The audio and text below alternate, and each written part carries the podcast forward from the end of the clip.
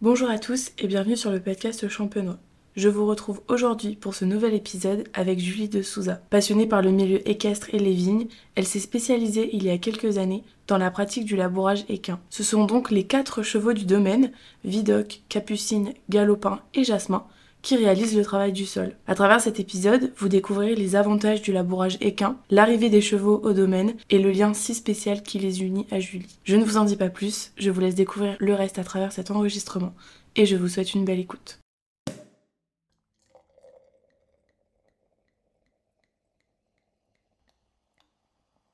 Bonjour Julie, merci de me recevoir euh, au domaine aujourd'hui pour ce nouvel épisode. Est-ce que pour commencer, vous pouvez présenter la maison et euh, vous présenter vous aussi Oui, eh ben, bonjour, merci d'être venu jusqu'à nous. Alors euh, nous, donc c'est Champagne de Souza.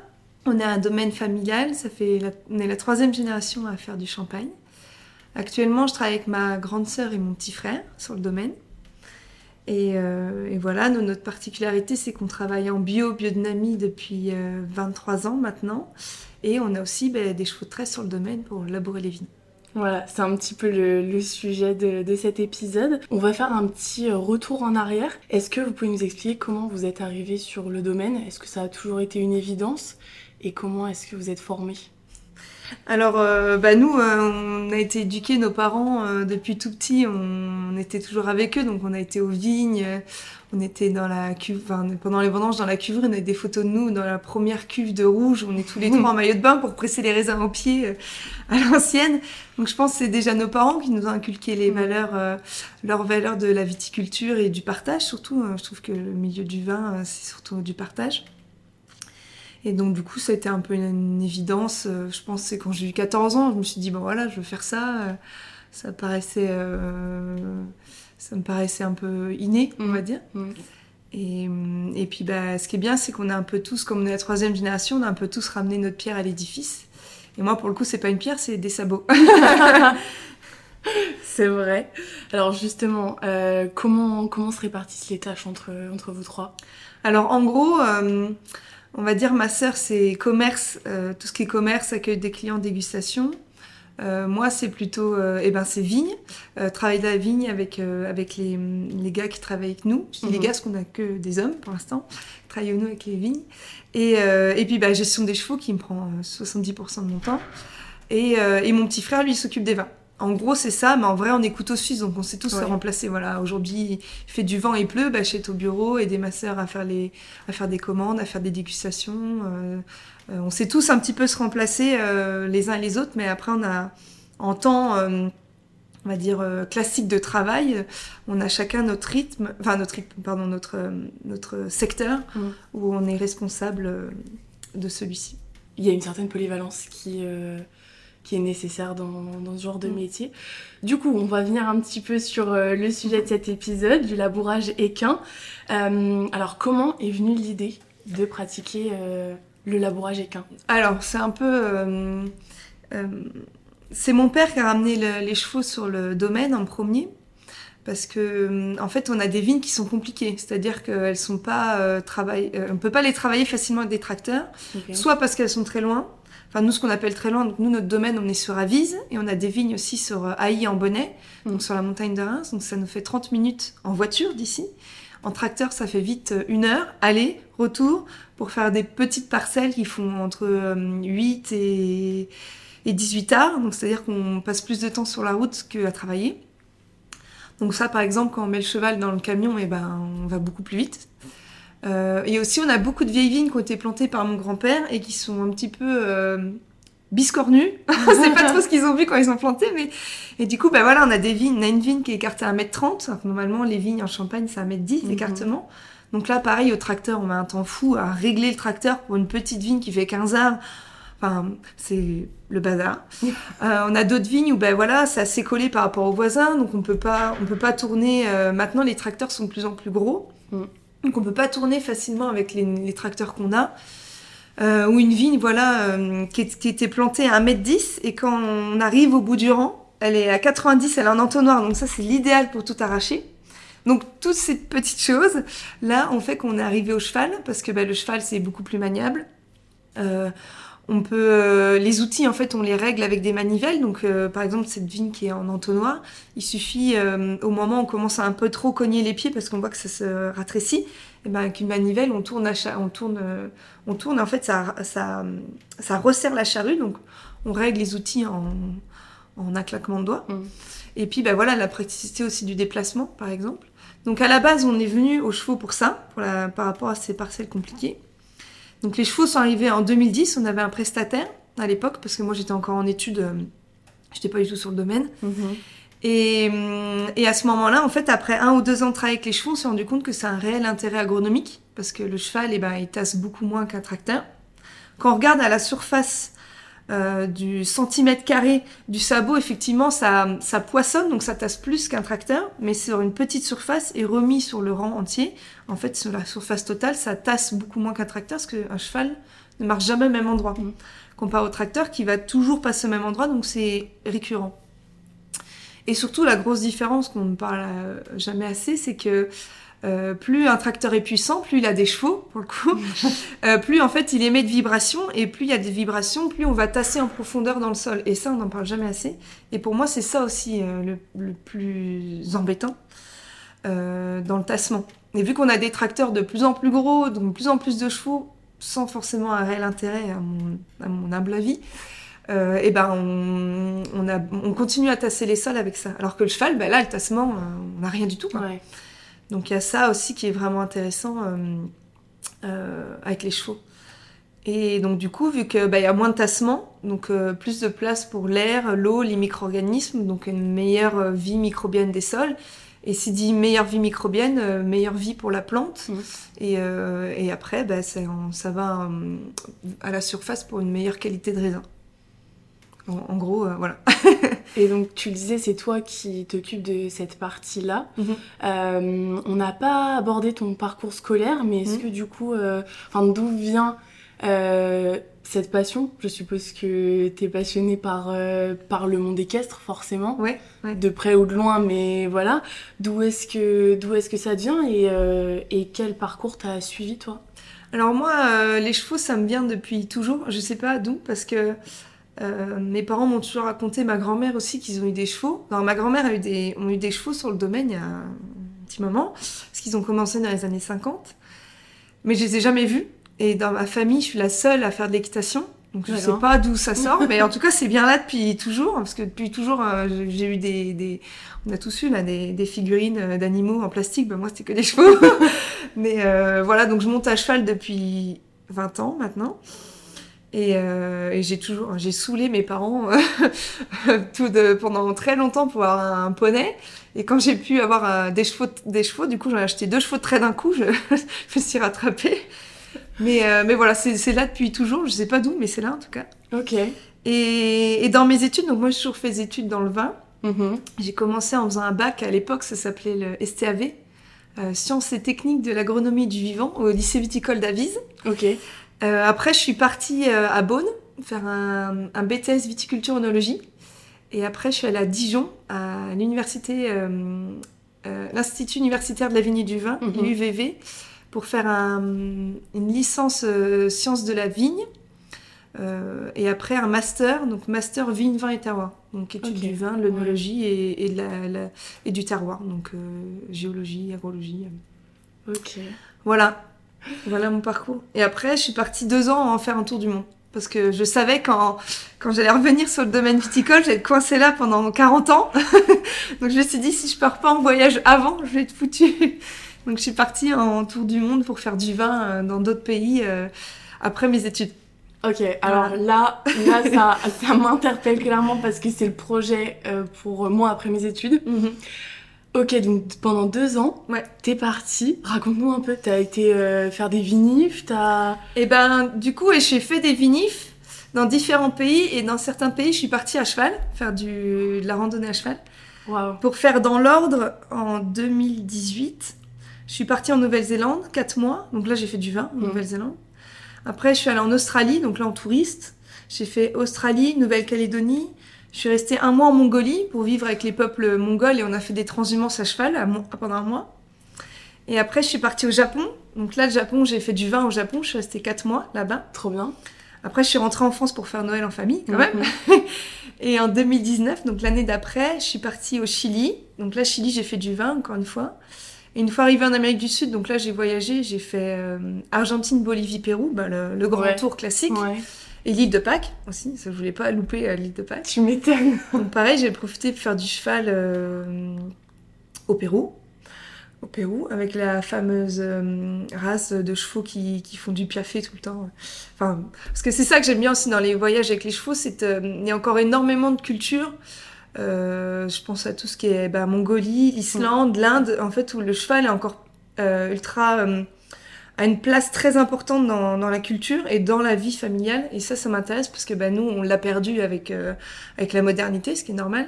Mais euh, je trouve que voir d'autres cultures dont le cheval est vraiment très présente, la présence du cheval est très présente, m'intéresse. Donc j'essaye de partir euh, quand on peut, une fois par an. Euh, là, avec le Covid, ça a un peu perturbé mes plans, mais de, dans d'autres pays pour voir euh, comment, euh, comment ils peuvent traiter les chevaux, comment leur culture. Chaque race est quand même spécifique. Donc voilà. Et dans tout ça aussi, j'ai fini par le Canada. Donc je suis allée au Québec faire du vin, du coup encore. Et, euh, et après, ben, mes parents sont venus me rechercher en me disant ça suffit, tu rentres pour travailler. On a besoin de toi, tu rentres. Waouh, Voilà. c'est génial. Donc t'avais quel âge quand t'es partie? Et ben 24-25 ans. Et t'es partie toute seule. Ouais, ouais, je suis partie toute seule. Après, euh, il y a des pays comme euh, bah, la Nouvelle-Zélande, l'Australie. On est, on est pas mal de mon école, de, de ma classe, à être partis en même temps. Donc en fait, j'étais toute seule dans le domaine, mais on arrivait à se retrouver dans le pays. euh. Une fois qu'on a fait tant Ouais. de kilomètres, euh, faire deux jours de van pour retrouver un copain, ça paraît ridicule. Donc, du coup, on- euh, pour travailler, j'étais toute seule à chaque fois. Par contre, il y a certains pays où j'ai rejoint des amis où là, on a, peu- on a fait un bout de chemin ensemble Ok. mais pas dans tout. Et des fois, voilà, on- j'ai rejoint des copains pendant dix jours et, et pendant trois mois, j'étais toute seule euh, dans le pays. Mais bon, on fait vite des, on, fait vite des rencontres hein. à l'étranger comme ça. Ouais. euh, juste le fait de se retrouver dans la même chambre avec un, un Français ou une Française, on devient va pote tout de suite, alors Ouais. que dans la vie réelle, ça serait pas passé comme ça. Enfin, la vie réelle, non. On serait resté, la on serait resté en France, ça se passe pas comme ça. Non, c'est clair. Mm. Waouh, ok, donc tu m'as mis les étoiles plein les yeux dès le départ. Est-ce que du coup, tiens, juste avant de repasser sur euh, les chevaux et tout, je me doute que tu as plein d'anecdotes sur euh, les méthodes de vinif et tout. Est-ce qu'il y en a une qui t'a, ou un souvenir, un enseignement, quelque chose qui t'a vraiment euh, étonné, une, ouais, un savoir-faire peu connu que tu souhaiterais mettre en avant? Ou nous partager Bah, je dirais que dans chaque pays, euh, ils ont leur, leur, leur, euh, leur façon de faire, puis une vision du vin qui est bien différente. La Nouvelle-Zélande, par exemple, c'est tout, c'est assez récent de faire du vin, comme le Japon d'ailleurs, ça fait que 20 ans. Donc ils ont des techniques euh, vraiment. on peut tomber dans des endroits où c'est très très technique, enfin technique, technologique, pardon, Ouais. ou des choses, ça fait que 20 ans qu'ils font du vin, mais ils le font de façon très traditionnelle, on va dire. Après, c'est plus des rencontres de vie où, euh, bah, en Nouvelle-Zélande, euh, enfin l'Australie aussi, ils ont des problèmes avec les oiseaux. Donc en fait, euh, toutes les vignes sont sous filet. Donc tous les jours, on faisait le tour des vignes avec une avec une raquette de tennis et en fait, on faisait du bruit pour euh, faire sortir les oiseaux des filets qui étaient rentrés. Et l'après-midi, Wow. on passait notre temps à recoudre les filets parce que les oiseaux, ils avaient tellement faim qu'ils faisaient des trous dans les filets pour rentrer, manger les raisins. Quoi, ils étaient féroces Waouh. des trucs comme ça. Ou après au Japon, je suis tombée dans une, euh, entreprise. En fait, euh, c'est un domaine où ils, ont une école, enfin ils appelaient ça une école, mais c'est un institut pour toutes les personnes qui ont des, c'était les, qui ont des soucis mentaux. Donc en fait, on travaille avec des, personnes qui sont autistes et on avait quelques trisomiques aussi. Et en fait, c'est un institut parce que bah, au Japon, euh, euh, le fait d'être différent euh, dans la société, c'est un peu compliqué. Du coup, euh, les personnes euh, qui étaient placées à l'école, on l'appelait l'école, Mhm. euh, ils restaient à vie. Donc, euh, pour les occuper, en fait, ceux qui étaient, ce qu'il y en avait qui étaient très autonomes, qui savaient gérer, qui Mhm. aidaient à faire la nourriture, et ben du coup, ils avaient, ils avaient déforesté euh, une partie d'une, enfin d'une colline, une, une colline. Et là, du coup, ben, on les avait planté de la vigne. Donc, en fait, ils nous aidaient à les vendanger, à trier les raisins. On triait, on égrappait les raisins à la main, grain par grain. Donc, on avait 10 tonnes de raisins qui arrivaient. Donc après, bah, on appelait à l'aide, donc on avait Ah oui. 10 personnes, euh, on les appelait les étudiants, donc il y avait 10 étudiants qui arrivent, enfin 10, pardon, je dis n'importe quoi. Il y avait 50 étudiants qui arrivaient d'un coup, et du coup, euh, euh, qui nous aidaient, quoi. Donc eux, ils étaient euh, contents, mais Bah, c'est vrai que du coup, travailler avec des personnes handicapées, j'avais jamais fait. Euh, les premiers jours, euh, j'étais un peu surprise, mais on- c'est pas c'est pas inquiète, mais c'est plus je me retrouve dans un pays avec des personnes Mm. handicapées, Mm. donc là qui était de l'autisme. Donc euh, moi, j'avais jamais rencontré, euh, enfin travaillé avec des personnes autistes avant, donc je suis pas toujours à l'aise en me disant bah, comment moi je dois réagir, est-ce que je fais bien Ouais, ou pas, d'être dans un pays? En plus on parlait japonais donc moi je parlais pas donc ils parlent pas anglais. Ils parlaient pas anglais rien pas anglais pas français. Ils parlaient que japonais. Donc moi je parlais pas japonais ils parlaient pas français. Donc c'était euh... T'as appris le japonais du coup? Bah sur place je parlais un peu japonais mais c'était pas mon niveau était pas miraculeux Ouais. au bout de quatre mois je savais communiquer je savais je savais aller dans le métro euh, lire un peu quelques signes euh, acheter aller au restaurant euh, demander euh, si je devais acheter un pantalon euh, demander ma taille et la couleur mais déjà bien. mais je savais pas lire le journal ou aller dans un bar Ouais. et tenir euh, la discussion de mon voisin, quoi. Comparé à l'Amérique du Sud ou le- l'espagnol, Mm. Là, au bout de quatre mois, bah, c'est bon. On, Ouais, ça roule. On pouvait, euh, ça roulait tout seul. Le japonais, c'est plus compliqué. Tu m'étonnes. Mais bon, on apprend vite après les, les, tout ce qui est formule de politesse et puis bon, à Mm. discuter un petit peu, mais. Et donc, du coup, euh, au début, voilà, me retrouver euh, entourée, parce qu'on était, il y avait 150 étudiants. Ouais. On va retrouver avec 150 personnes qui ont un langage différent Mm. d'une autre parce qu'ils sont japonais et aussi une, un fonctionnement qui est différent Mm, parce mm. que parce que voilà ils sont ils sont dans leur culture et puis ils ont l'autisme qui était là. Donc au début j'étais un peu euh, on va dire euh, surprise et euh, au bout d'une semaine au final euh, j'ai trouvé ça super quoi. Ouais, J'ai ouais, adoré. Et même encore aujourd'hui, ça me manque. Il y avait certains étudiants à qui on avait bien sympathisé. Et je me demande ce qu'ils deviennent. Mais c'est vrai que finalement, c'est ultra intéressant de travailler avec euh, ces personnes-là. Et puis, elles sont ultra demandeuses de, de, de- justement de contact physique et de Mm. pouvoir euh, se rendre utile. Donc, c'était très touchant. Waouh, Et ça, ça me, ça me manque quand même. Oh, les souvenirs après, mon dieu. Ça donne bien envie en tout cas. Ouais. ça donne bien envie. Bon, on va retourner du coup sur, euh, sur le sujet de cet épisode. Mhm. Euh, et avant d'aller plus loin, est-ce que tu peux nous présenter eh ben, les différents chevaux qui travaillent pour le champagne de Souza? Ouais. Je vais faire dans l'ordre euh, Ouais. chronologique. Vas-y. Alors j'ai quatre chevaux. Euh, le premier c'est Vidocq, qui a un percheron, il est tout blanc. Euh, il a 14 ans. Euh, lui, alors il est arrivé avec Capucine, donc ça c'est une très auxoise. Capucine, elle a 10 ans. 11, elle va avoir 11 dans quelques mois, je crois. Euh, donc eux deux, je suis allée chercher en même temps en Bourgogne. D'accord. Euh, Capucine chez un éleveur, euh, parce que le- donc la très auxoise c'est vraiment le- la race euh, de Bourgogne. ok. Et euh, Vidocq, en fait, c'est un ami euh, qui m'a formé quand j'étais en stage en Bourgogne, justement dans un domaine à Von Romané. Il y a euh, Dominique qui m'a, qui est, il est prestataire euh, traction animale au domaine de la Romanée-Conti. Et je suis allée en stage là-bas pour ça. Et du coup, il m'a énormément euh, formé et il m'a aidé quand je me suis installée parce que dans le coin, il y avait pas beaucoup, à l'époque, maintenant de plus en plus, mais à l'époque, il n'y avait pas beaucoup de personnes qui travaillaient avec les chevaux. Et comme bah, dans ma famille, personne fait d'équitation, donc euh, j'avais énormément de questions autour de bah, l'entretien des chevaux, parce que j'ai jamais eu de chevaux Eh avant. donc, euh, et donc du coup, Dominique, il m'a énormément aidé. C'est lui qui m'a aidé à trouver le contact pour euh, trouver Vidocq et Capucine. Euh, donc voilà, eux, ils étaient, donc ils sont, ils étaient bourguignons. Euh, ils avaient déjà travaillé dans les vignes avant, donc ils connaissaient le métier. Comme moi, je me lançais toute seule Ouais. avec les chevaux, je voulais à tout prix trouver des chevaux qui connaissaient déjà le métier pour ouais. que ça roule euh, tout de suite. Et si jamais je fais des erreurs, et ben ils, ils me pardonnent plus facilement parce qu'ils connaissent le métier. Quel âge ils avaient? Et ben du coup, euh, Capucine, elle avait 7 ans et Vidocq, et ben il avait euh, bah, 10. D'accord. 10. Ça fait 4 ans qu'ils sont là. Ok. Ouais, donc Capucine va avoir 11.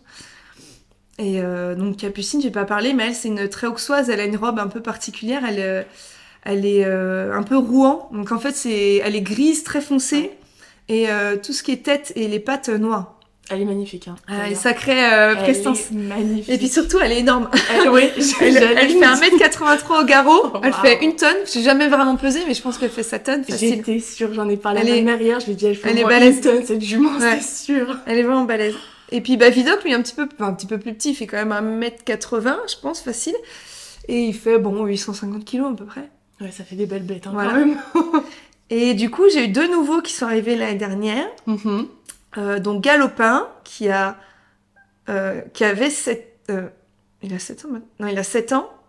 Oui, 7 ans, je sais plus. il a 7 ans, lui c'est un percheron aussi. Donc petit modèle, il fait 1m60 au garrot, c'est mon, mon poney de trait comme je l'appelle. 1m60 au garrot, il doit bien faire euh, 750 kilos aussi.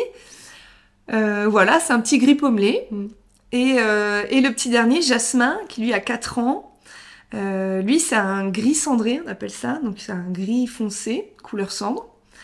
Et euh, percheron aussi. Et là, lui, bah, il arrivé, il faisait 1m75. Et là, je pense qu'il fait bien 1m78, 19. Il a pris euh, quelques centimètres parce qu'il bah, il avait 3 ans, donc Ouais. il n'avait pas fini sa croissance. Et là, il a 4 ans, donc il commence à finir tranquillement. Mais bon, il va être balèze lui aussi. il va être grand et gros. ouais. Tu m'étonnes. Et donc, euh, Jasmin, le petit, euh, le plus jeune finalement, il avait jamais travaillé dans les vignes auparavant. Alors Jasmin, ouais, et Galopin, les deux, ils avaient. Alors euh, Galopin, il avait fait un petit peu de de débardage dans les dans la forêt. Et la personne donc à qui je l'ai, son éleveuse à qui je l'ai acheté, elle l'a un peu dressé aux, aux vignes, mais comme on est en Normandie, eh ben il y a pas de vignes, donc elle l'a dressé dans des rangs de, de piquets avec des fils, avec la charrue, mais il, a, il avait vraiment tra- jamais travaillé dans, dans des vignes. D'accord. Ok. Mais comme Galopin, lui, il était un- bah, plus âgé, Mm. un peu plus posé dans sa tête, il est, il est sorti de l'adolescence normalement, Mm. mais il a son petit caractère joueur, donc ça dépend des jours. Euh, lui, par contre, eh ben, je l'ai mis un peu plus rapidement en vigne parce qu'il il était déjà un peu plus posé niveau caractère. Et, euh, et il avait déjà un peu pratiqué. Par contre, Jasmin, effectivement, je suis allée chercher au Haras du Pin, euh, donc en Normandie, et lui, bah, il a été euh, et trois ans, et il est dé- enfin, débourré, quoi. Donc débourré un petit peu à la, à- au travail du sol, euh, parce que pareil, ils ont fait travailler dans des rangs de piquets. Euh, mais euh, juste voilà quelques mois et on l'avait monté une ou deux fois dessus et voilà quoi. Donc là c'est, on va dire qu'il est débourré et moi là je fais de l'affinage au niveau Ok. travail. Ouais. D'accord. Donc il y a un peu de travail encore. Ouais, tu m'étonnes. Mais donc c'est pas toi, il avait été débourré avant, euh, avant que tu l'aies finalement. Non, ça par contre j'ai jamais fait Ouais. et il faudrait que je me forme un peu plus parce que je veux pas faire de conneries Ouais, euh, parce que bah, c'est des animaux sensibles qui ont besoin de temps et il faut avoir le savoir pour ça. Donc Ouais. ça il faudrait que je me forme un peu plus. Mais déjà la 4 chevaux c'est déjà suffisamment de travail. Euh, le prochain on verra bien plus tard. Est-ce que tu peux juste nous expliquer ce que c'est le débourrage? Parce que nous, on sait ce que c'est en tant Oui. que cavalière, mais pour nos Eh éditeurs ben, le débourrage, c'est le mot qu'on utilise pour l'éducation en fait des jeunes chevaux. Donc c'est pour les, les éduquer euh, à partir de 3 ans. Les chevaux, ils ont des chevaux classiques parce que les chevaux de trait, comme c'est des, ils sont plus bah, massifs, ils ont un- leur temps de croissance qui est un peu plus long. Donc on va dire qu'ils ont fini leur ossature, euh, la croissance des os entre 4 et 5 ans. Alors qu'un cheval classique, c'est un peu plus autour de 3-4 ans. Ouais.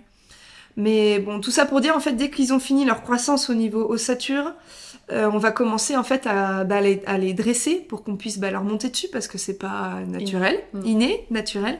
Donc on va tranquillement les dresser euh, à accepter avoir un mort en ferraille dans la bouche, avoir du poids sur leur dos, avoir une selle, avoir un- une sangle qui leur serre le ventre, Mm. quand même. Et là, ben, pour les chevaux de trait, ben, avoir des, voilà, un équipement sur le dos, à tracter quelque chose, à pas avoir peur de, ben, de l'ou- l'outil qu'il y a derrière, de, Mhm. de tirer ou justement de savoir attendre, la patience. Donc c'est en fait de l'éducation pour leur travail euh, qui est propre. Et il y a un débourrage particulier justement pour euh, les chevaux de trait? Oui, oui, euh, ben, le travail justement débourrage de savoir euh, marcher droit. C'est pas si évident que ça, mais marcher droit, de- d'avoir de, la patience. Tous les chevaux de traîne ne sont pas innés à, à la vigne. En fait, il faut des chevaux qui de base sont déjà très calmes. Mhm. Euh, des chevaux de trait qui sont un peu plus euh, énergiques, ils vont être euh, très intéressants pour l'attelage, par exemple, où là on a besoin d'avoir des chevaux qui ont du sang. On appelle, enfin, dans le terme euh, jargon euh, équestre, on appelle ça du sang, mais qui ont de Oui. l'énergie. Ou par exemple pour le débardage, parce que là on leur demande de tirer vraiment très fort et d'avoir de l'allure. Alors que là, les chevaux de trait pour la vigne, c'est tout l'inverse. On leur demande d'être ultra posés, d'y aller tranquillement, pas trop vite. Donc euh, tous les chevaux de trait ne sont pas faits pour la vigne et tous les chevaux de trait aiment ou n'aiment pas ça. Mm. Il y en a qui peuvent être faits au niveau euh, rapidité, à être finalement assez lent, mais ils aiment pas ça, ils trouvent ça monotone, ils s'ennuient quoi. Donc euh, c'est comme nous, hein, on est tous adaptés à... On a chacun nos caractères adaptés à différents métiers. C'est sûr. Donc il y a un travail très spécifique au niveau du dressage par rapport à ça, oui. Ok. Et surtout, euh, le point le plus important, c'est que tous les chevaux de trait euh, pour les vignes sont dressés à la voie. Donc en fait, En on, plus, a, ouais. on, a, euh, on a des rênes pour les guider. Donc ça, c'est des longues guides rênes qu'on a autour de, autour de nous pour leur, leur, leur indiquer le chemin. Mais en vrai, quand ça roule bien et qu'ils sont justement qu'ils sont assez matures euh, dans leur tête pour euh, écouter aussi correctement, euh, ben, moi généralement je les guide autour de mon, mon dos, mais en fait je leur parle tout le temps. Mm. Je les corrige très peu.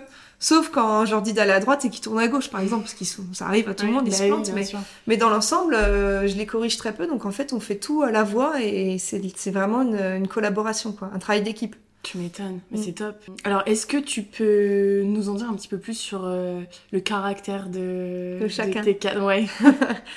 Alors, ils ont vraiment chacun leur caractère. Ouais. Euh, J'ai commencé par Vidocq, bon, je fais toujours le plus Oui, vieux ou le oui, plus jeune. oui. Hein. Euh, Vidocq, lui, il est très euh, généreux. Il donne beaucoup, même parce que là, maintenant, depuis un an, j'ai mis en retraite parce qu'il Mm. nous fait de l'arthrose, le petit père. Du coup, bah là, il peut plus travailler parce que bah, ça lui tire un peu trop sur les articulations au niveau de la, du géré arrière. Donc là, il est en retraite, mais lui, quand il travaillait, il était très patient, Vidocq. Euh, il, il donnait beaucoup, parce qu'il y a même des moments, je voyais, où il fatiguait, mais euh, il donnait tout ce qu'il avait. Donc ça, c'était vraiment bien. Et puis, il a un caractère... euh, enfin, nous, ça a matché tout de suite. Vidocq, en fait, la première fois que Dominique me l'a présenté, c'était en photo. Mhm. En fait, pour la petite histoire, dans, dans le village, à Vise, il y a Champagne à Grappart, ils avaient une jument de trait qui était une boulonnaise, une, une blanche, pareil, qu'ils utilisaient pour les vignes aussi depuis un petit moment. Et moi, euh, aux grandes dames de ma mère, euh, pendant les vacances, je passais mon temps à me barrer en vélo pour aller voir. Je passais toute mon après-midi avec la jument, avec Vénus, dans son pré. Et je pense que c'est ça qui m'a marqué, où je voulais à tout prix un cheval blanc. Ouais. Et du coup, bah, Vidocq, mon premier cheval tout blanc, et direct, dès qu'il me l'a montré en photo, je suis un peu tombée amoureuse de lui. Et quand on s'est rencontrés pour, euh, pour faire l'essai, savoir si je Mm. je la- je l'adoptais ou Mm. pas, ça a matché euh, tout de suite, quoi. Il n'y a pas eu euh, besoin de, de 5 minutes, quoi. Dans les 30 premières secondes, je dis, c'est lui. C'est sûr, c'est lui. Donc, euh, donc c'est vraiment mon cheval, euh, mon premier cheval avec Capucine, mais c'est avec Vidocq qui a une histoire en plus. Donc, donc il, il- lui, il est, il est très généreux et c'est un petit pot de colle aussi. Elle adore les câlins. Euh, Capucine, elle c'est un peu différent. Donc c'est la seule femelle du troupeau, c'est elle la chef. Donc elle a son caractère de chef Ah ouais. Où elle est, elle est plus indépendante. Donc elle, elle peut rester toute seule dans le pré, elle s'en moque. Vidocq, lui, tout seul, euh, il est perdu. Sans Capucine, il est perdu, quoi. C'est un peu Mm. sa, sa chérie. euh, Sans elle, il est perdu. Dès qu'on les sépare, ils s'appellent, c'est la fin du monde. Enfin, c'est assez rigolo leur, euh, leur relation tous les deux. Elle, elle est plus indépendante, rester toute seule, euh, je pense toute une journée, ça la gêne pas, mais bon, elle est quand même bien contente d'être avec Vidocq. Mais par contre, elle, pareil, euh, elle, dès qu'on lui met son... Alors, c'est pas une mère câline, elle aime pas qu'on lui touche la tête, par contre, elle est toujours présente avec nous. Euh, quand je suis dans le pré, elle est jamais bien loin, elle Ouais. n'est pas collée, Mhm. pas comme euh, les autres. Par contre, euh, elle, dès que je lui mets le collier pour travailler, c'est OK, mode travail, on y va. C'est telle vigne, j'y vais, je m'arrête plus à fond. Enfin, pas à fond, mais euh, très concentrée dans son travail et très consciencieuse. Elle, euh, quand on se trompe de rang, parce que, parce que elle, elle s'est trompée, ça arrive, ou parce que moi, j'ai mal indiqué, ça arrive aussi, des fois, j'ai dit de tourner à, dans le rang, le troisième à gauche, et j'y suis allée un petit peu fort sur la reine, du coup, elle va au quatrième. Mm. Elle aime pas ça. elle, elle aime pas se tromper. C'est vraiment, euh, moi, je sais ce que je fais, j'y vais là, c'est bon. Et, euh, et si, si je la guide mal, elle, elle fait un petit peu la tête, par exemple. Mais en même temps, moi, ça m'apprend aussi à, être plus Ouais. fine dans mes gestes. Mhm. Et par contre, bah voilà, elle, quand elle a compris, elle, euh, elle est, elle est pas en mode automatique, mais presque, quoi. Elle, euh, elle connaît bien son job, elle le fait. Et tant qu'on est dedans, elle est dedans. Et une fois que c'est terminé, euh, elle a compris, mais elle, euh, elle est très professionnelle dans son travail. Voilà. Capucine. et, euh, et après, bah, on a Galopin. Donc lui, ça, c'est le clown du troupeau. Il en faut un. Ouais, ouais. Lui, c'est le plus actif, hein. C'est le, le plus, le plus énergique des quatre. Ok. Euh, lui, pareil, le travail, il, il gère bien, mais ça fait qu'un an, donc il, il a encore euh, besoin de travailler un peu plus pour être euh, très fin. Il est en cours d'affilage, Mm. comme je peux dire, mais par contre, lui, il est vraiment très consciencieux aussi dans le travail. Quand il y va, il, est, il, est, il fait attention. Il est très, très euh, euh, délicat au niveau de ses pattes. Euh, par exemple, il se prend jamais les pieds dans un amarre. Ça, c'est le, le fil de fer qui tient le, le premier piquet euh, Mm. pour la vigne, qui aide à tendre en fait les fils. Donc ça, c'est même nous, on a beau être dans les vignes tous les jours, des fois on se prend les pieds dedans Ah oui. parce qu'on fait pas attention. Lui, il fait toujours gaffe à ça. Il est assez euh, consciencieux. Et euh, par contre, des fois, oui, il est un peu énergétique. Les premiers rangs, euh, il est assez speed, mais c'est son caractère. Mais par contre, dans le pré, lui, c'est le petit rigolo. Il s'entend avec tout le monde et il fait toujours un peu des, des pas des blagues, mais c'est lui qui lance quand faut faire un galop ou quand faut jouer. Ouais, quoi. ouais. Et c'est un vrai petit cochon. là. En ce moment-là, il adore se rouler dans la boue. Donc là, quand, dans 15 jours, on va retourner aux vignes pour travailler, euh, c'est, je passe plus de temps à le brosser des fois qu'à travailler parce que c'est un tas de boue, quoi. Un plaisir. Un vrai tas de boue. C'est son, son petit truc. Les cavaliers savent euh, le plaisir que c'est. que c'est. Et Jasmin, le petit dernier, alors lui, on voit qu'il était dans un haras où il avait l'habitude d'être avec du monde. Alors lui, c'est un pot de colle infini. Euh, c'est toujours le premier quand j'arrive au pré qui vient au trot me voir. Oh, t'es là, t'as une pomme, t'as un truc. Et puis, euh, bah, dès qu'il y a des gens nouveaux, faut qu'ils viennent voir. Il cherche Mm. dans les poches, euh, il fait des câlins. Des fois, il pose sa tête sur l'épaule et puis il s'endort comme ça. C'est vraiment un, un, un pot de colle, un vrai pot de colle, un gentil pot de colle.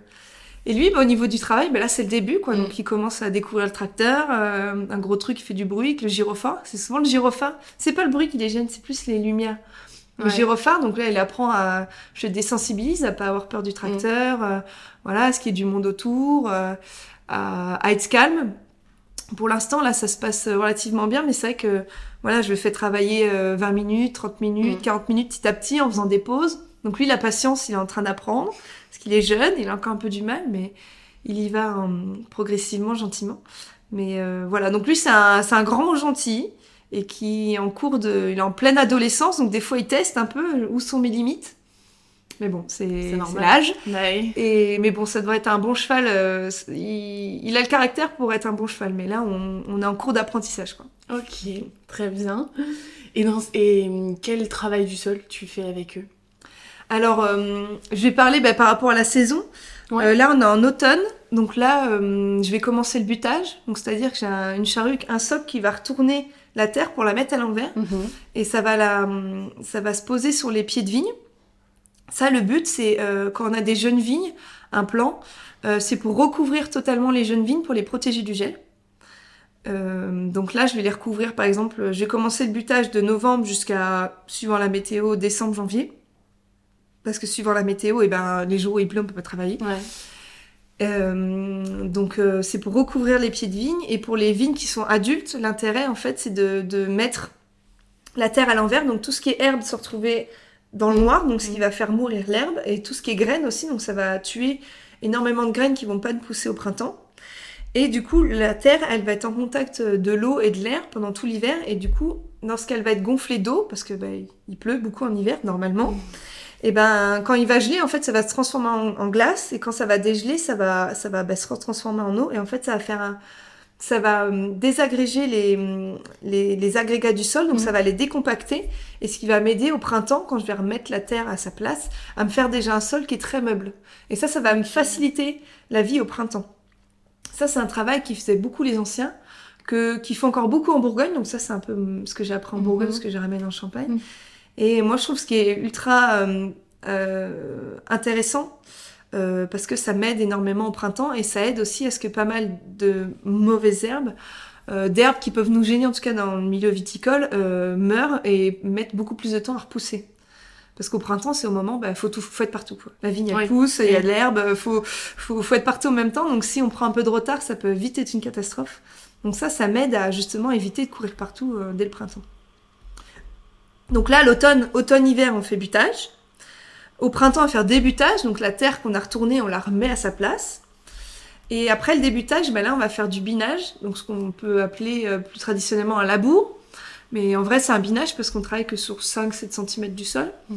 Euh, où là, ben, on vient remuer le sol euh, régulièrement, une fois par mois à peu près, suivant pareil, encore une fois, la météo, la vitesse de, à laquelle l'herbe elle pousse. Mhm. Euh, là, ben, pour remuer en fait l'herbe, pour éviter qu'elle pousse de trop et que concurrence la vigne euh, au niveau de l'eau, euh, de la photosynthèse. voilà. Et là, on va faire du travail en plein, donc c'est-à-dire qu'on va travailler le rang et en intercept, donc là avec des lames qui vont travailler sous le rang pour nettoyer entre chaque cep. Ok. Voilà, en gros, c'est ça. On va dire dans l'année, il y a que trois mois où ils travaillent pas, c'est-à-dire euh, août, on travaille plus le sol. À partir de là, on laisse l'herbe repousser pour qu'on ait de l'herbe pour les vendanges, pour éviter d'être dans la boue s'il pleut. Ouais. Et parce qu'on veut aussi que les vignes soient enherbées pendant tout, euh, jusqu'à la taille, pour un meilleur. euh, si on doit passer avec les outils comme ça, l'herbe en fait permet une, euh, une absorption de l'eau, donc on a une meilleure résistance. Euh, on fait, en fait, on tasse moins les sols, il n'y a Mhm. pas de boue Mhm. quand on passe avec les outils, et aussi parce que ben, en Champagne, on taille avec des petits chariots, donc c'est plus facile à rouler dans de l'herbe que dans de la boue quand il pleut encore une fois. Donc pour une praticité euh, de travail aussi, c'est bien, c'est qu'il faut quand même de l'herbe pour la terre pour qu'elle puisse se renouveler, régénérer, et puis euh, ça absorbe aussi bah, du carbone, ce qui est important. Et, euh, et voilà. Et puis c'est aussi plus joli esthétiquement euh, d'avoir de l'herbe en plein hiver quand tout est, quand il y a plus de feuilles, tout est marron. Euh, ça fait aussi un paysage beaucoup plus euh, sympathique. Puis à ce moment-là, elle nous gêne pas quoi. Elle peut capter, Mhm. euh, elle peut capter ce qu'il y a dans le sol et l'eau. ça nous arrange même. Ok. Et donc, et les chevaux travaillent sur l'entièreté des parcelles? Comment ça Alors se non. passe? Euh, nous, on travaille sur 15 hectares maintenant. Et moi, je fais 4 hectares et demi. Ok. Euh, au début, on a commencé avec 2 hectares et demi. Bah, toutes les vignes qui étaient déjà historiquement euh, difficiles. Mhm. Et depuis que je suis revenue à la maison, bah, je- je- j'augmente petit à petit à peu près de 50 arts par an. Euh, pour y aller tranquille parce que je veux pas prendre trop d'hectares d'un coup et qu'une année compliquée comme, euh, comme 2021 ou comme cette année où, où la météo a été Mm. changeante, Mm. euh, de pas me retrouver bah, débordée par le travail parce que une année qui va bien, oh, bah, ça va, on laboure euh, une fois tous les un mois et demi tranquille.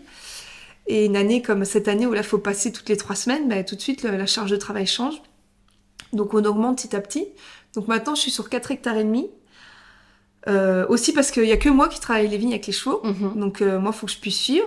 Les chevaux, eux, j'en prends un le matin, l'après-midi. Donc là, actuellement, je tourne avec deux chevaux, parce que comme Vidocq est en retraite, Ouais. Capucine, euh, ça c'est mon cheval de, de compète, euh, d'apprentissage même, parce qu'on a pas mal de, de jeunes qui viennent aussi se former pour ça. Donc je Mm. sais que Capucine, je peux la donner à quelqu'un qui, qui débute euh, dans le métier. Euh, ça va être un bon cheval d'école, parce que justement, elle roule, elle connaît le métier.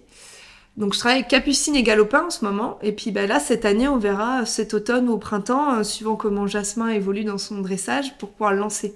Donc là, à trois chevaux, je pense que je pourrais monter jusque 5 hectares et demi, 6 hectares. Après, moi, toute seule, c'est de trop. Parce que du coup, il y a un cheval le matin, un cheval l'après-midi, mais moi, je fais toute la journée. Donc après, moi, je peux pas tout faire. Mais, mais euh, sûrement après, embaucher, trouver quelqu'un à former Mm. pour euh, Mm. qu'on soit après deux à travailler avec les chevaux dans Ouais. le futur. Donc ce serait le but euh, plus tard. Ok. Mais là, actuellement, c'est 4 hectares et demi. D'accord. Parce que voilà, je fais les vignes compliquées, les vignes Mm. qui sont loin. Du coup, je perds du temps en transport, on va dire. Oui. Et puis, bah, toutes celles qui sont un peu compliquées. Donc, des fois, euh, des fois je perds plus de temps à, à manier, euh, à, faire, euh, à faire des manipulations, des manœuvres avec les chevaux parce que bah, il faut faire beaucoup parce que les vignes sont petites, elles sont trop serrées. Donc voilà, mais après, c'est ça aussi la beauté du métier, quoi. Exactement. Et, euh, et concernant le matériel nécessaire, alors à part des chevaux, de quoi t'as besoin pour travailler tout seul? Eh ben, on a besoin déjà de charrues adaptées, parce que du coup, par exemple, là, pour buter, débuter, c'est deux charrues bien spécifiques. Que le binage, là, c'est vraiment une charrue euh, qui peut s'adapter. On peut enlever et remettre des fers, mais par contre, chaque, euh, chaque outil a, sa, a son travail. Euh, ben, on a besoin aussi d'un tout ce qui est harnachement pour les chevaux. Donc le collier, ça c'est le plus compliqué à trouver parce qu'il n'y a plus beaucoup de bourreliers. Ça c'est les personnes qui font des colliers euh, qui existent. Euh, donc ça faut en trouver. Puis un collier pour moi, chaque cheval doit avoir son collier parce Mm. que c'est sur mesure par rapport à la forme de ses épaules. Lui, bah, il a sa transpiration. Quand il travaille dedans, bah, il fait sa forme quoi, comme euh, comme des chaussures avec nous. Ouais. Quoi. Et puis bah, après son équipement qu'on met sur le dos euh, pour euh, pour pouvoir justement relier le collier à la charrue pour la traction. Donc là, pour l'instant, ils ont tous le même, mais je suis en train de euh, m'améliorer. J'aimerais bien que chacun ait son équipement pour que ce soit réglé exactement à la. C'est comme bah, chacun fait une taille, une hauteur différente, une longueur de dos différente, pour que ça soit réglé au mieux, pour toujours aller vers le bien-être du cheval. L'important, c'est le bien-être du cheval. en Ouais, ouais, bien sûr. Parce que plus il, plus il sera mieux, mieux il va travailler, plus il sera détendu et plus il ira au travail longtemps aussi. Ouais. Ok. Et donc on en parlait un petit peu tout à l'heure du dressage euh, avant de commencer le travail dans les vignes. Donc du coup, comment ils sont formés euh, à venir faire le travail du sol ici et, euh, et combien de temps ça prend? Et ben, du coup, donc ils sont déjà débourrés par quelqu'un Ouais. avant. Donc ça, le débourrage, ça dépend de chaque cheval, mais ça peut, ça peut prendre un an comme quelques mois. Mhm. Et moi, je dirais, euh, de ce que je vois actuellement, en tout cas avec mes deux nouveaux, Mhm. je pense qu'il faut bien un an pour que le cheval roule euh, bien. Et moi, je dirais pour qu'il soit vraiment à- à- au goût de chacun, vraiment très très fin, je pense qu'il faut bien deux ans. Mais là, c'est parce que moi, je j'ai envie qu'il soit vraiment bien dressé, fin ou qu'il n'y ait vraiment pas de surprise. Si un jour il croise un tracteur qu'il frôle, euh, que je sois sûre qu'il va pas bouger euh, d'un poil, quoi. Sans faire de jeu de mots, mais qui, qui bouge vraiment pas. Alors que des fois, au bout d'un an, ils peuvent être un peu, un peu surpris parce qu'ils n'ont pas croisé non plus tous les jours des tracteurs. Mais on va dire au bout d'un an, ils connaissent le travail, ils commencent à reconnaître les parcelles, parce que ça, ils, ils savent très bien Ah aussi ouais. quelle parcelle euh, est comment. Et mais au bout de deux ans, ils commencent vraiment à être très très fins. Et là où je, par exemple, je dirais au bout de deux ans, euh, puis souvent le caractère de chacun, évidemment, Mm, il y en a mm. qui apprennent plus vite que d'autres. Mais euh, je peux me permettre des fois à, le- à le laisser à une stagiaire, mais tout en restant à côté, à une ou un stagiaire, hein, mais euh, tout en restant à côté, mais en ayant confiance. En me disant, bon là, euh, je connais le cheval, s'il y a rien autour qui pourrait le stresser, ça va, ça va aller, quoi. Euh, en étant sereine, quoi. Ouais, ouais, ouais. Donc euh, oui, mais après voilà, il y a des chevaux qui apprennent plus vite que d'autres, il y en a, ils, ils adorent ça tout de suite, donc ça va plus vite, il y en a d'autres, ils ont besoin de plus de temps, mais voilà, on va dire que c'est à peu près ça. Puis on en apprend tous les jours, donc... euh, Ouais, ouais, tu me disais, non, mais c'est clair. Et toi, du coup, en plus de, de tes études dont tu nous as parlé tout à l'heure, est-ce que tu as suivi une formation particulière? Alors moi, à l'époque, ça fait vieux quand je dis ça, mais euh, il n'y avait pas de formation. Il y avait Oui. une formation à Beaune, Ouais. avec euh, Monsieur Abel Bizuard, qui forme toujours. D'accord. Mais, euh, mais moi, quand j'étais à Beaune, euh, il y avait euh, pas de place. Il était déjà très occupé, ce Mm. monsieur. Donc en fait, moi, je me suis formée à travers mes stages. En fait, avec toutes mes études, à chaque fois, il fallait faire des stages. Et je suis partie dans des domaines qui étaient un maximum en bio, biodynamie et qui travaillaient des chevaux. Donc la première fois que j'ai travaillé avec des chevaux, c'était en 2010, à Saint-Marcel d'Ardèche, dans un domaine qui s'appelle Masse de Libian. C'est que des filles qui travaillent des chevaux aussi. Et, euh, et donc là, j'avais 17 ans. Et, et c'est là, en fait, où j'ai eu la passion aussi de me dire, bah, c'est ça que je vais faire dans ma vie. Parce Mm. que, hum, donc en Ardèche, l'été, il faisait très chaud, donc il fallait se lever à 5 heures du matin. Et entre se lever à 5 heures du matin pour, euh, pour faire du désherbage avec une binette, c'est un outil pour gratter le sol, ou pour euh, se lever à 5 heures du matin pour aller travailler avec le cheval, j'ai j'ai vite compris ma motivation, quoi. Et c'est à partir de là où, du coup, je me suis vraiment dit, c'est ça que je veux faire. Ouais. Et à partir donc du coup de 2010, après dans toutes mes études, parce que je suis revenue en 2000, novembre 2018 à la maison, euh, essayé à chaque fois d'être dans des domaines qui travaillent des chevaux Mm, pour, bah, mm. pour apprendre de, de- à me former auprès des gens qui travaillent déjà. Donc moi je me suis formée sur le, sur le tas. Euh, donc voilà, avec Mas de Libian, avec, le, avec Dominique de Armani Conti, euh, à Sancerre aussi, je suis allée voir des vignerons qui avaient des chevaux. Euh, en Bourgogne aussi, dans le Mâconnais, euh, chez des vignerons qui avaient, qui avaient un prestataire qui avait des chevaux, qui avait des bœufs aussi. Donc j'ai j'ai essayé un maximum d'aller voir euh, les gens qui travaillaient avec des chevaux. Ben, le- notre prestataire à l'époque qui était à l'hôpital, euh, euh, pareil, quand il venait, euh, je devais le saouler d'ailleurs, je pense à l'époque, mais quand il venait travailler dans les vignes, j'allais toujours le voir, je voulais essayer, enfin. mais euh, voilà, dès que j'ai pu, dès que j'avais, voyais des gens qui étaient avec des chevaux quelque part, j'allais les voir, discuter, un peu prendre des conseils, essayer. Et, et encore aujourd'hui, euh, je connais pas tout, puis des fois on se retrouve dans des situations euh, inédites où on sait pas quoi faire. Et je continue à les appeler pour avoir leurs conseils parce que ça fait plusieurs années qu'ils travaillent des chevaux et moi, bah voilà, ça fait que quatre ans euh, que je suis avec eux, donc euh, on en apprend tous les jours. Ouais, ouais, ouais, non, c'est clair. Et est-ce qu'il y a une. euh, Dans la réglementation, parce qu'on sait qu'ici, bon, c'est un petit peu compliqué en termes de réglementation parfois, est-ce qu'il y en a une particulière avec, euh, avec des chevaux? Est-ce que tu as dû. Enfin, est-ce que tu as été confronté à certaines. Pas, difficultés dans le cahier des charges ou comment ça s'est Alors passé euh, non, Non. à ma connaissance, pour l'instant, il n'y a aucune réglementation euh, pour les animaux, que soit parce qu'en ce moment, on voit aussi beaucoup euh, les moutons qui Oui, viennent dans les oui, vignes, il y en a qui mettent des cochons, Ouais. des poules. Non, au niveau animaux, il n'y a aucune réglementation. Euh, même nous, au niveau du bio, parce que nous, comme on est bio, Mm. biodynamique, on est, on est certifié par rapport à ça. On n'a pas de réglementation spécifique. Ok. Euh, c'est plus la, enfin c'est plus moi qui me mets une, pas une contrainte, mais euh, qui fait attention à leur bien-être, donc Mhm. qui me règle moi-même par rapport à ça. Mais en tout cas, dans la législation champenoise, il y a rien qui qui qui réglemente euh, le travail euh, avec les chevaux. Ok, Mm. ça marche. Et, euh, et du coup, tu parles de, de leur bien-être. Mhm. Euh, comment ça se passe le, le suivi pour, euh, pour des chevaux qui travaillent euh, comme ça dehors, qui tractent euh, du poids? Je me doute qu'il doit y avoir un suivi un petit peu plus important, peut-être Eh ben, moi, j'ess- j'essaie déjà de faire euh, rien qu'au. Ils sont tout le temps dehors. Ils sont Mhm. tout le temps en prêt. Là, par exemple, ils ont un box où c'est libre service. En fait, ils rentrent, ils sortent dans leur box. C'est un box collectif, donc comme ça, ils sont tout le temps ensemble. Je Ouais. pense que ce sont des chevaux, c'est des animaux euh, qui vivent en troupeau Ouais. hein, de base naturellement, donc ils ont besoin de liens sociaux. Donc ils sont tout le temps ensemble. Enfin, quand, quand je les emmène pas pour travailler, mais Oui. dans, dans leur box, ils sont ensemble. Dehors, ils sont tout le temps dehors, donc qu'il qu'il pleut, qu'il vente, Mhm. qu'il fasse froid. Bon, la nuit, j'avoue, quand il fait moins 5, moins 6, je les rentre dans le box parce que je suis peut-être un petit peu vert poule, mais, mais euh, bon, ils sont, voilà, ils ont bien leur poil d'hiver, je les rase pas, ils, ils s'autogèrent par rapport à ça. Donc, euh, déjà, ils vivent euh, tout le temps dehors. Mhm. Pour qu'ils marchent un maximum. Bah, ils ont visite du vétérinaire euh, classique. J'essaie de faire très attention par rapport aux dents. Parce que Mhm. ça aussi, bah, ça, ça, ça joue énormément sur, euh, sur leur bien-être et surtout que bah, voilà, ils, ils ont tout le temps, enfin, ils ont souvent un mort dans la bouche, donc qu'ils soient à l'aise. Euh, ils voient souvent l'ostéopathe, euh, une fois tous les six mois minimum. Et ce qui m'arrive souvent, ce qui est très bizarre, hein, j'explique pas, mais euh, moi des fois si j'ai un peu mal au dos ou un peu mal à un genou, truc comme ça, et ben je regarde beaucoup mes chevaux comment ils marchent et je me dis tiens est-ce qu'ils auront pas ça? Et des fois j'ai mal à un genou et les- le cheval quand l'ostéo il passe, et ben il y en a un des, il y en a un des deux, enfin du coup qui travaille, qui des fois hein, on a à peu près les mêmes mots, donc euh, je me dis si moi je vais aller voir l'ostéo, je vais Mm. venir l'ostéo, je pourrais aussi. Ouais. Donc minimum deux fois par an. Euh, là par exemple, et ben au printemps avant la reprise euh, du goût travail et puis bah après justement à l'été avant le grand repos quand ils vont rester au pré pendant trois mois, euh, pareil l'ostéo parce que s'ils sont bloqués quoi que ce soit, euh, qu'ils soient à l'aise. J'essaie toujours de faire attention. Bah, après, on suit euh, comme tout, mais voilà, leur- la couleur de leurs urines, euh, quand ils font du crottin, s'il est bien formé, s'il est bien luisant, euh, s'ils boivent correctement. euh. Je leur donne euh, rien à manger à côté, donc ils sont à l'herbe et au foin. Ok. Ouais. Je leur donne un petit peu de granules, c'est pour les aider à monter dans le camion quand c'est fini, c'est toujours un petit peu plus motivant, mais.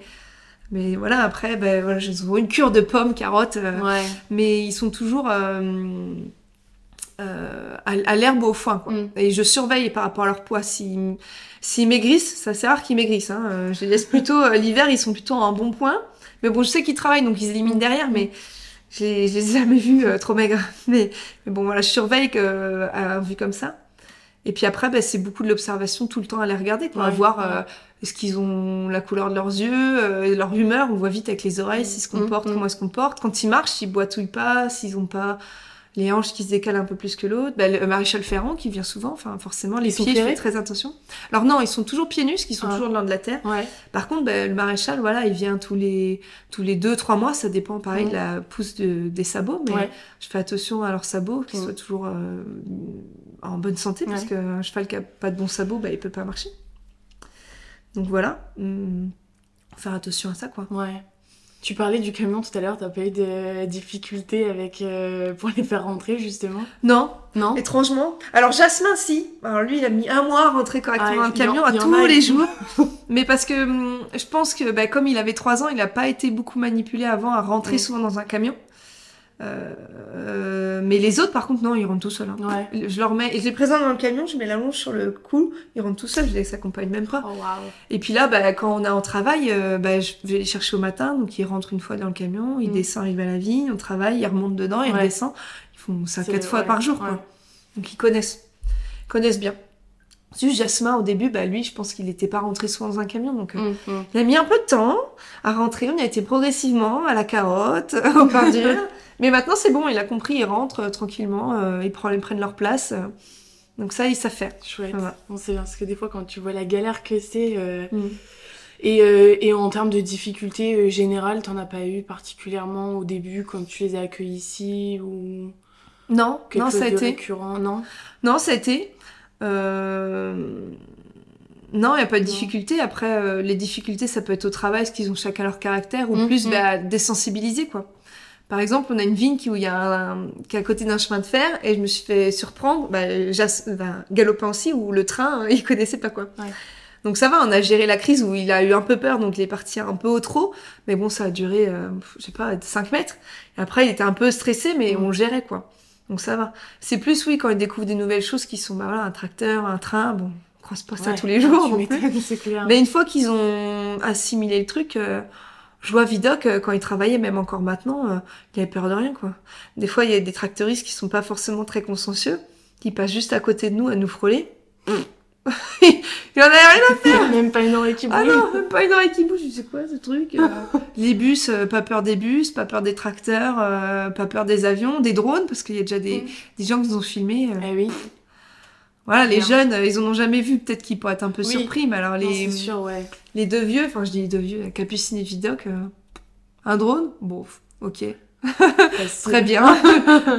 Ouais, tant mieux. Mm, mm. Tant mieux. C'est plus on leur montre de trucs, euh, puis j'essaye un maximum. Euh, bah là, quand on travaille pas, bah, je les monte en fait. Je les monte, donc on tu va. les montres quand Ouais, même. ah bah oui, parce que c'est aussi mon grand plaisir. Puis Tu il faut euh, les occuper mentalement. Donc la vigne, c'est bien, mais c'est quand même assez redondant. Donc Mm. les, les- leur faire des promenades dans les vignes, la forêt, ils adorent la forêt.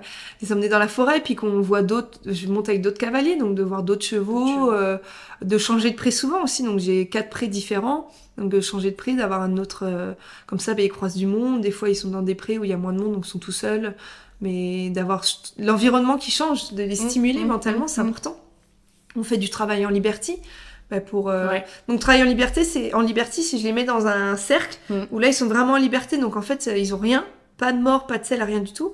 Et là je travaille avec moi mon placement du corps pour en fait euh, bah, les faire avancer, reculer à la voix, donc pour continuer à garder le- la relation justement. Et puis eux, bah, ça les fait voir autre chose quoi. La Ouais, liberté, bah, ils prennent ça. ça aussi pour euh, un peu un jeu. Mhm. Euh, D'aller en forêt, ben ils adorent. Il y a une atmosphère toujours dans la forêt. Puis les sortir des fois tout seuls, par deux, à quatre. Enfin, c'est- c'est important. Et puis bah, moi aussi, comme ça, c'est pas juste le travail-travail. Aussi, on profite des fois. Mhm. euh, comme ça, on peut faire des grands galops dans les, dans les prairies. Je les emmène. euh, J'ai pas encore l'occasion à la mer, mais ils sont déjà été- on a déjà été au lac du Der, enfin au lac de Forêt d'Orient. Donc on a été se baigner, des trucs comme ça. Quoi. Et eux, ils adorent. Et plus on passe de temps ensemble, du bon temps, et plus bah, forcément le travail va mieux parce qu'on crée des liens. Ouais. Bah oui, je pense que c'est l'une des choses les plus importantes, surtout avec, euh, avec les chevaux. Mm. Mais euh, waouh, ça doit être impressionnant. hein, de... Je pense à Capucine par exemple, vraiment, euh, waouh. de la montée, ça doit être, euh, ça doit être impressionnant. Et puis comme c'est des chevaux de trait, j'ai pas de selle, j'ai Montacru. J'ai une selle de Montacru, c'est vraiment un tapis quoi avec des Ouais, étriers, donc ouais. c'est pas. mais euh, mais ça suffit amplement Oh, bah, tu fait. euh. mais euh, bah, c'est sûr que Capucine, euh, on est assis dessus, euh, tu peux plus, enfin t'es calé quoi. hein. Ouais. Là pour tomber, faut y aller. Ah hein. je ça, ça fait travailler les adducteurs un peu, mais mais non, c'est ça qui est bien, c'est que c'est ultra confort. Ouais. Même sans selle. euh, euh, ils ont ils ont un peu de ils ont un peu de gras sur le dos donc on Mm, sent pas la mm, colonne mm, euh, c'est facile c'est un Ouais, vrai fauteuil Tu un m'étonnes. vrai fauteuil Tu m'étonnes trop bien. Euh, alors du coup pour faire euh, le lien parce que du coup c'est c'est pas quelque chose dont on, dont on va beaucoup parler nous pour faire le lien avec les cuvées que vous proposez Mhm. est-ce que est-ce qu'il y en a une ou quelques-unes euh, dans laquelle on peut retrouver les raisins issus de des parcelles justement travaillées avec les chevaux Oui, alors justement, on a, on a fait une cuvée spéciale euh, qui s'appelle Mycorhize. Donc ça, Mhm. c'est justement la fameuse vigne dont j'ai parlé juste avant, euh, qui fait 1m30. ouais En fait, c'est une très vieille vigne qui a, qui a plus de 70 ans, Mhm. euh, donc qui est travaillée au cheval depuis 2010. Et toutes les vignes sont travaillées au cheval, il n'y a plus aucun tracteur qui rentre dans les vignes. C'est-à-dire que les traitements sont faits avec des chenillards. d'accord Donc c'est des petits tracteurs qui sont sur euh, chenilles Mhm. pour le tassement du sol et qui sont, enfin, pour justement réduire le tassement au sol. ouais et qui sont beaucoup moins lourds qu'un tracteur classique. Un chenillard, ça doit faire euh, 500, 700 kilos peut-être, Mhm. alors qu'un tracteur, on est plus à 3 tonnes. et, et du coup, tout le reste, donc travail du sol au cheval, traitement au chenillard, et tout le reste, c'est fait à la main. Mhm. On Ouais. fait tout à la main pour le reste. Donc, pour euh, un maximum, voilà, éviter ce tassement du sol. Et on l'appelait mycorhize parce que justement, comme moins de tassement du sol, plus de place pour l'eau, l'air, les micro-organismes. Mhm. Et les mycorhizes, c'est des champignons qui sont en symbiose avec les, les végétaux. Euh, 98% des, des plantes vertes mondiales sont- ont des mycorhizes. Une petite anecdote comme ça, c'est une des plantes qui était très rare en Europe pendant longtemps, c'est l'orchidée. Parce- Parce qu'en fait, la graine d'orchidée a besoin de mycorhizes pour se développer. Et comme pendant longtemps, pour éviter les transferts de, de maladies de, de pays étrangers, on désinfectait les plantes, dont les graines, et les graines de- d'orchidée étaient in- désinfectées et on n'arrivait pas à la faire pousser. C'est pour ça qu'elle était assez rare. Et en fait, elle a besoin de mycorhizes. Donc c'est vraiment une relation symbiotique avantageuse euh, pour les plantes. Parce qu'en fait, les mycorhizes, donc c'est des champignons, ils font des mycéliums, donc c'est leurs filaments Mhm. euh, qui sont très très fins, qui vont plus profond dans le sol. Et en fait, ces champignons vont capter les, les, les, les minéraux dans le sol et l'eau et vont les ramener à la plante. Et en contrepartie, la plante, avec la photosynthèse, va donner du sucre aux champignons pour qu'ils se développent. Donc en fait, c'est une, c'est vraiment très important d'avoir ces relations. Euh, et puis en plus, les mycorhizes entre elles, bon là, c'est, enfin c'est encore un, autre sujet, mais elles, ils communiquent entre mycorhizes. On dit toujours la forêt communique entre elles. En fait, c'est via les réseaux de champignons. C'est comme c'est très fin, ça se développe énormément et ça communique euh, avec des réseaux électriques et des phéromones aussi. Donc euh, c'est comme ça que les champignons communiquent entre eux et les arbres peuvent communiquer entre eux au niveau voie racinaire, quoi. Donc c'est important euh, pour nous, on, trouve que c'est vraiment important de, de, valoriser, enfin de valoriser, de garder un maximum ces, relations mm. entre les végétaux et les, champignons. Donc on essaye avec le travail du sol. Et, euh, du coup, donc c'est pour ça qu'on a appelé notre cuvée mycorhize pour aussi mettre en relation cette, euh, cette, cette symbiose. Et donc ça, donc voilà, c'est que des raisins issus de cette vigne-là, donc 100% chardonnay en grand cru, qu'on a mis en valeur mm. depuis 2010. Et maintenant, ben, comme, euh, comme depuis 4 ans, j'augmente de plus en plus, on a une autre cuvée qui s'appelle euh, la 3A, qui est un assemblage de raisins de chardonnay et de pinot noir. Donc les pinots noirs qui proviennent d'Aïe et d'Ambonnet, eux qui mhm. sont travaillés au cheval, parce que c'est des parcelles qui sont loin et qui sont pentues en dévers, enfin, la totale. et maintenant, du coup, la vigne d'Avis, depuis 2020, elle est travaillée au cheval aussi. Donc là, elle va être entièrement travaillée au cheval. Mais bon, millésime 2020 qui sortira dans deux ans mhm. encore donc pas tout de suite. Et on a aussi nos coteaux champenois, maintenant, donc nos vins tranquilles, mhm. euh, qui sont... Ces parcelles-là sont travaillées au cheval. Et nos parcelles de millésimés aussi, euh, donc qui sont très spécifiques sur Avise et Ménil. Donc là, le village entier de Ménil, on a quatre parcelles là-bas, tout est fait au cheval maintenant depuis l'année dernière. Euh, mais ça, pareil, d'ici qu'on voit les millésimes, donc le millésime 2023, voilà, on vient seulement de le vendanger, on le goûtera en 2000, 2033, mm. donc on le verra pas tout de suite. Mais effectivement, on essaye d'augmenter. En fait, au début, on faisait que les vignes compliquées.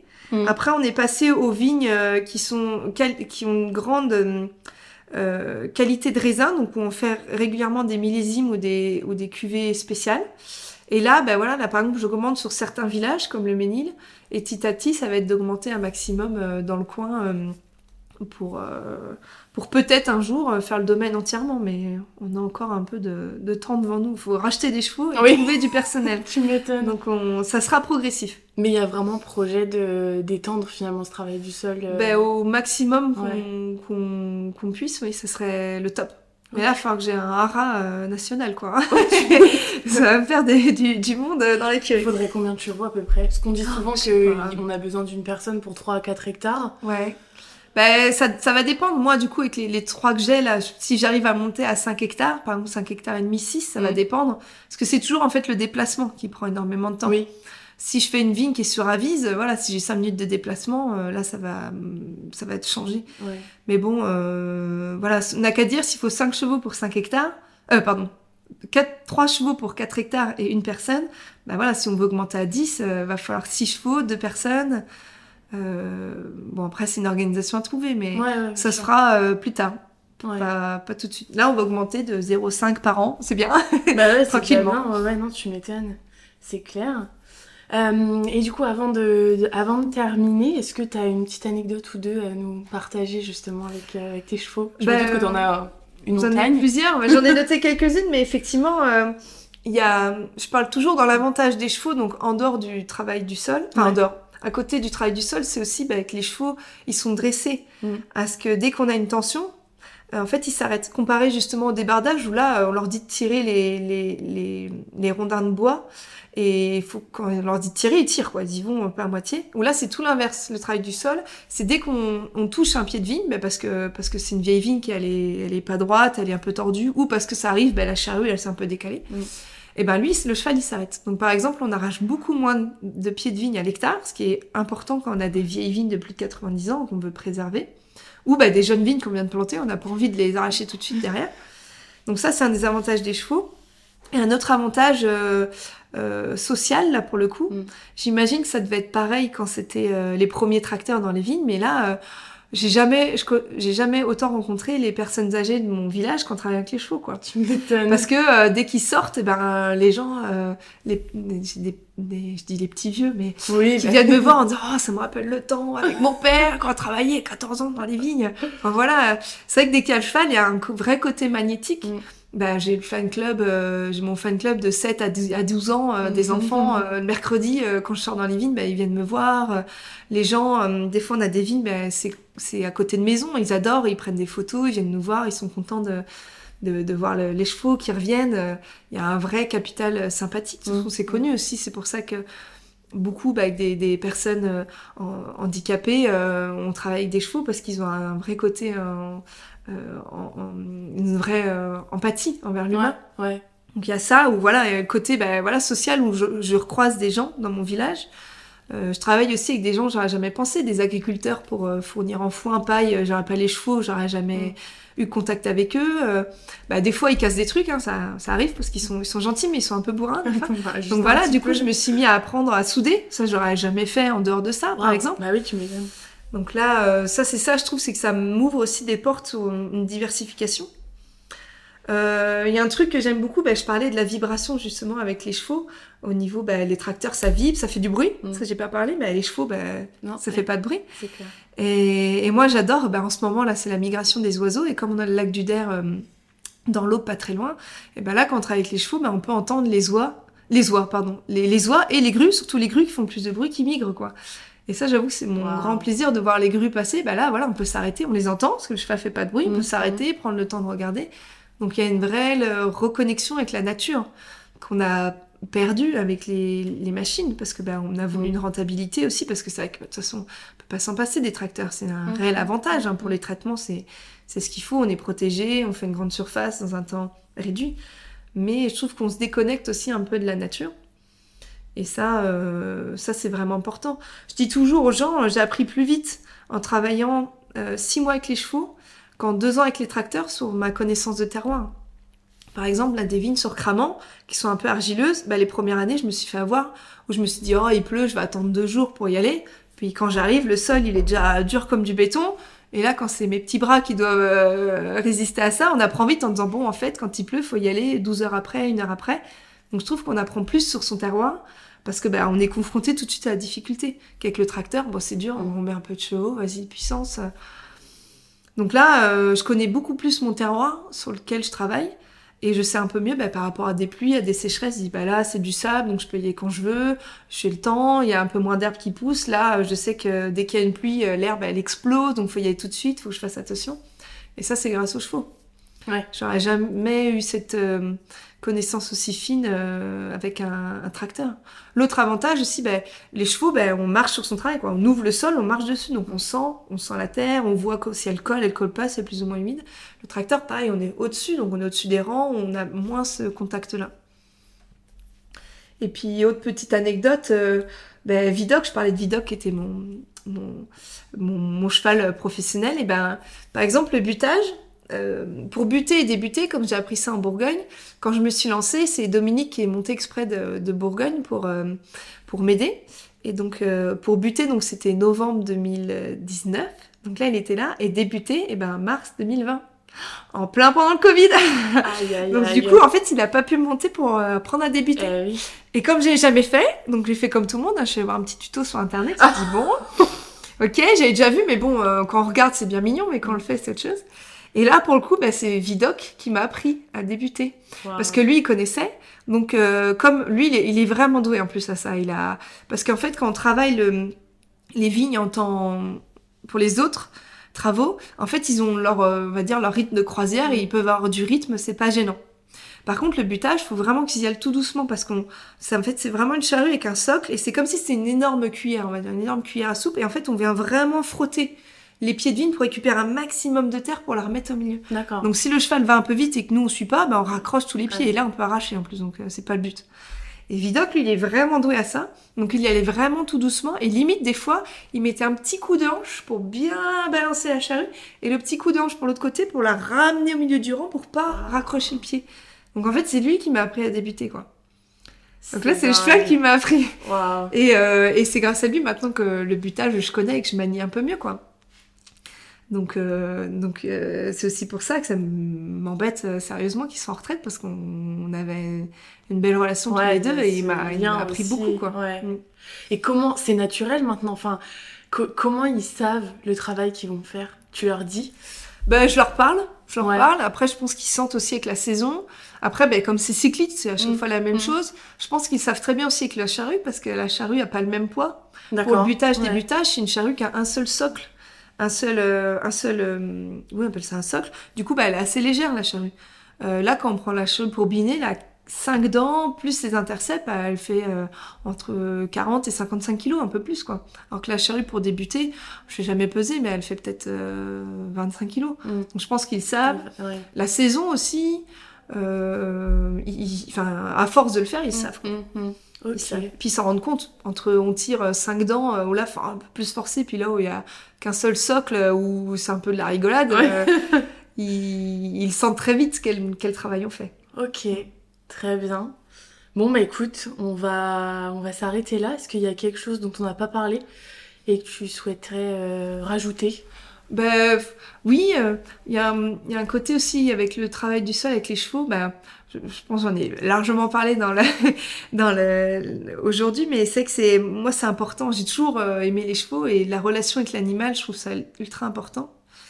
Et cette, euh, ce lien qu'on a, euh, comme, enfin moi j'ai mon chien qui est tout le temps avec moi, mais ce lien qu'on a avec les animaux mm. me paraît essentiel aussi pour le, le bien-être mental de, de chacun.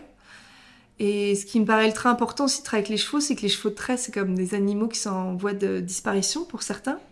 Par exemple, Capucine, le Tréauxois, il y a moins de 30 naissances par an. Et, ça, je trouve ça bien aussi, le fait de, de, remettre les chevaux, que ce soit dans la vigne, dans la, dans la forêt, euh, dans le ramassage des ordures, dans le transport scolaire, c'est que ça aussi participe à, à, à, faire vivre une race qui a disparu à cause de des guerres mondiales parce qu'ils les ont utilisés pour tracter les chats et ils se sont fait un peu canarder. Et ce qui les a sauvés malheureusement et heureusement en même temps, c'est la boucherie.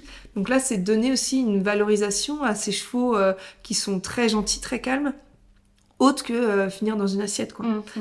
Euh, donc c'est bien, c'est que ça fait perdurer aussi des races qui malheureusement certaines ont, des difficultés là pour avoir pour pouvoir perdurer dans le temps.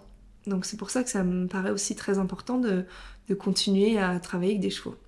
Et tu parlais de, justement de cette relation entre les animaux, enfin entre tes animaux et toi là en l'occurrence. Comment est-ce que tu as créé du lien quand ils sont arrivés?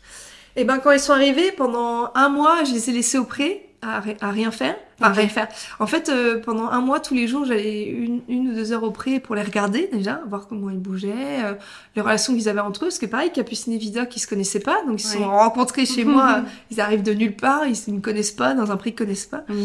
Donc je pense aussi pour ça, ils ont un lien tous les deux très fort parce que bah, ils sont trouvés tous les deux. Ouais.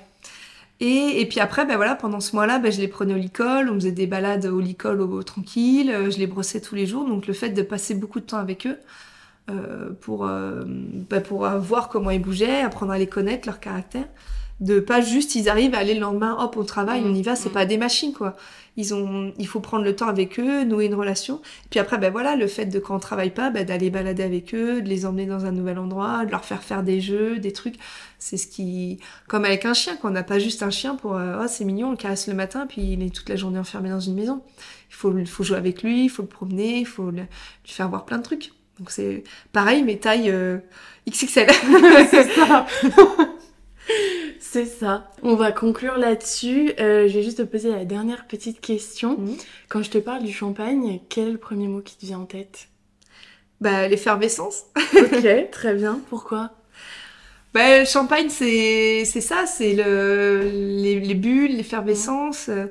Je pense à notre région qui qui est en train de, en ce moment, beaucoup se dynamiser aussi avec pas mal de jeunes de, de, mon, de, de l'âge de, bah, de, de, ma sœur, de mon frère et moi qui, qui reviennent dans la région et mmh. qui essayent de bouger vers des dynamiques euh, qui, moi, me, me paraissent importantes, qui est ben, voilà, le bio, la biodynamie, euh, de remettre des arbres, des haies, d'essayer de faire autre chose que ce que, ce que nos parents ont connu ou nos grands-parents que ce soit pas forcément en se lançant dans une certification, mais au moins voilà de bah, les, de redynamiser les, les cépages oubliés, de faire euh, des étiquettes un peu plus funky, enfin voilà des choses comme ça. Donc je dirais que la Champagne, bah, on est connu pour l'effervescence à travers nos bulles dans le vin, mais parce qu'on est aussi une région qui se dynamise de plus en plus. Puis le Champagne, c'est toujours un peu aussi la fête, euh, le, le fait de partager avec des gens. euh, je pense que c'est ce qui nous correspond bien. Super. Bon, bah écoute, je te, je te remercie. On va s'arrêter là. Merci pour, euh, pour tout ce que tu as partagé avec nous aujourd'hui. Ça a Bah. été. euh, Enfin, c'est toujours très intéressant pour Bah, de moi, rien. Donc, euh, plaisir, j'espère que c'était intéressant. ça l'a été, ça l'a été. Et puis, et puis à bientôt. À bientôt, merci.